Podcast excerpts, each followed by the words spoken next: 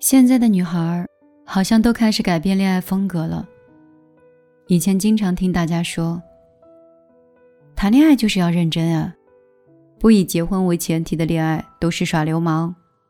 凭什么呀？凭什么不能要求他只爱我一个人？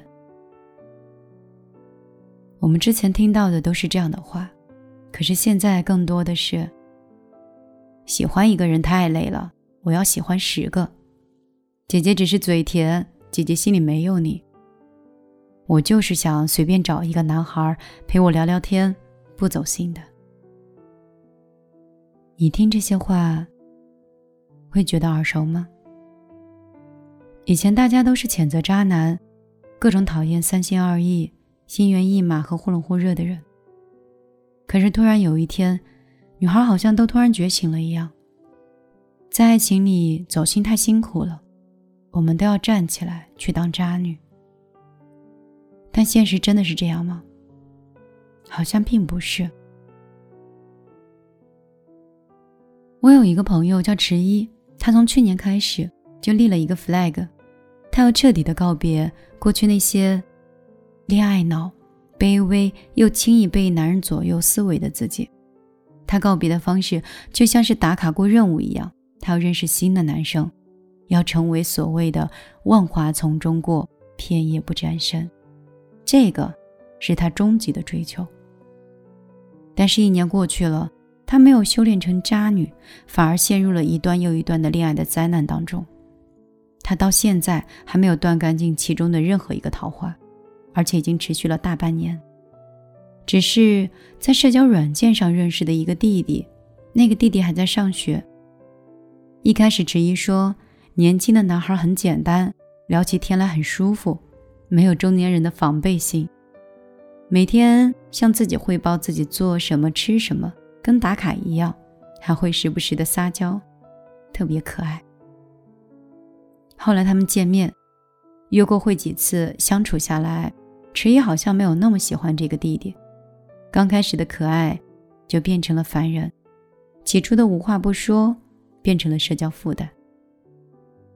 当他找我抱怨的时候，我说：“你讲清楚，或者是删了好友呗。”他说：“我说不出来这种话，怕伤害了对方的感情。”我说：“那你不如悄悄的就拉黑掉。”他说：“我做不到，挺伤人家心的。”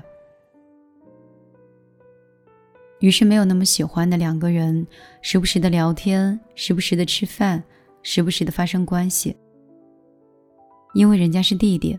所以在某种程度上，迟疑不光像姐姐，还像个妈。除了这个弟弟呢，前段时间迟疑在一些其他的场合还认识了一些所谓的成功人士。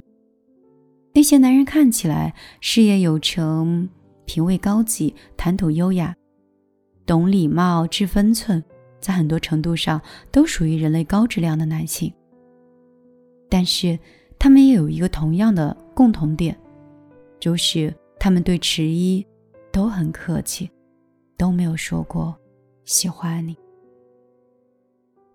可能是那段时间集中认识了好几个类似的男性，迟一对自己产生了很大的怀疑，他觉得是自己太差劲了吗？所以才不被喜欢。他没有考虑过网络交友。本来就充满了虚无缥缈的不确定性。前几天的时候，迟一一见面的时候，还在滔滔不绝的说自己新认识的人，今天要见几个，明天要聊几个。我问他：“你这一年过得开心吗？”他说：“也就那样吧，但是会好的。”但是真的会好吗？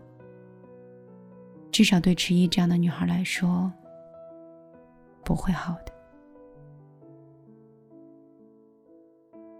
陈一是怎么样的一个人呢？我想很多人都可以从他的身上找到自己的共鸣。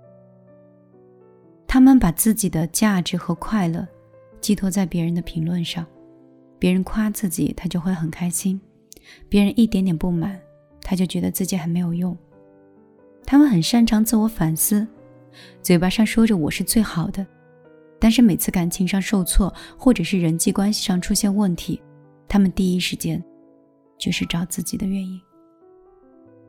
他们很容易心动，会因为一个人身上有任何的闪光点一点点出现，就觉得自己爱上了对方，然后把对方想象成一个美好的存在，最终幻想破灭，开始怀疑爱情。他们还喜欢走极端，一段时间相信爱情一定存在，一段时间告诉自己再也不可能碰爱情这个破玩意儿了。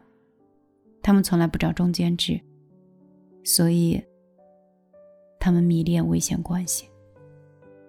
他们是迟疑，他们也是千千万万自以为洒脱的女孩子。但是，爱情真正的洒脱，从来都不是嘴上喊的口号。它是切切实际的，在生活中的一些小事儿。能不能跟自己独处？能不能不要自怨自艾？能不能接受自己不完美的一面？能不能真正的做到允许任何人都可以离开自己的生活？如果这些问题的答案都是不能，那就不要太过于自信，自己可以抽离感情的能力。亲密关系有时候真的像一个陷阱，听起来很温暖，但是到处都是让人沦陷的坑。和一个人认识、产生联系，本来就不是说断就会断的。如果你想当一个潇洒的小姐，不如先停下脚步，正视自己性格的缺陷，成为更爱自己的那个人，再去爱其他的人吧。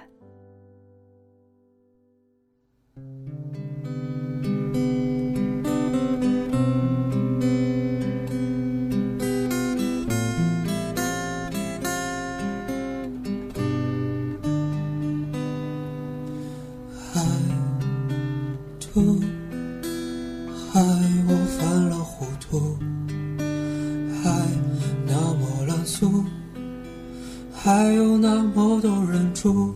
你看这混蛋他有多酸楚，你看他多后悔，如果当初连天上的星星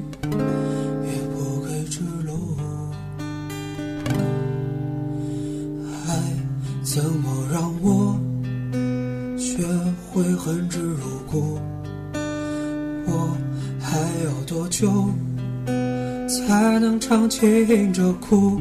你可千万别再来碰触，碰触你一手打造的当初。我宁愿孤独，也不要付出。再让我混蛋下去，别让我一无是处。哦，你好啊，再见，别再讽刺我的糊涂。别再让我混蛋下去，求你放我条生路。我那么脆弱，承受不起这平白无故。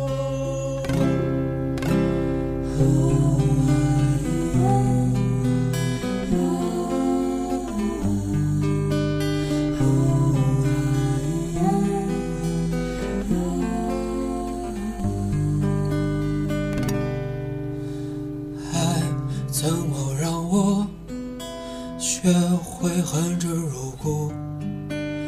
我还要多久才能尝尽这苦？你可千万别再来碰触，碰触你一手打造的当初。我宁愿孤独，也不愿付出。别再让我混蛋下去，别再让我一是处。哦，你好啊，再见，别再讽刺我的糊涂。哦，别再让我混蛋下去，求你放我条生路。我那么脆弱，承受不起这平白无故。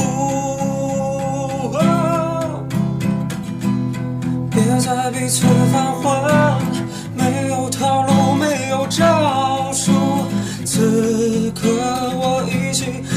想退出。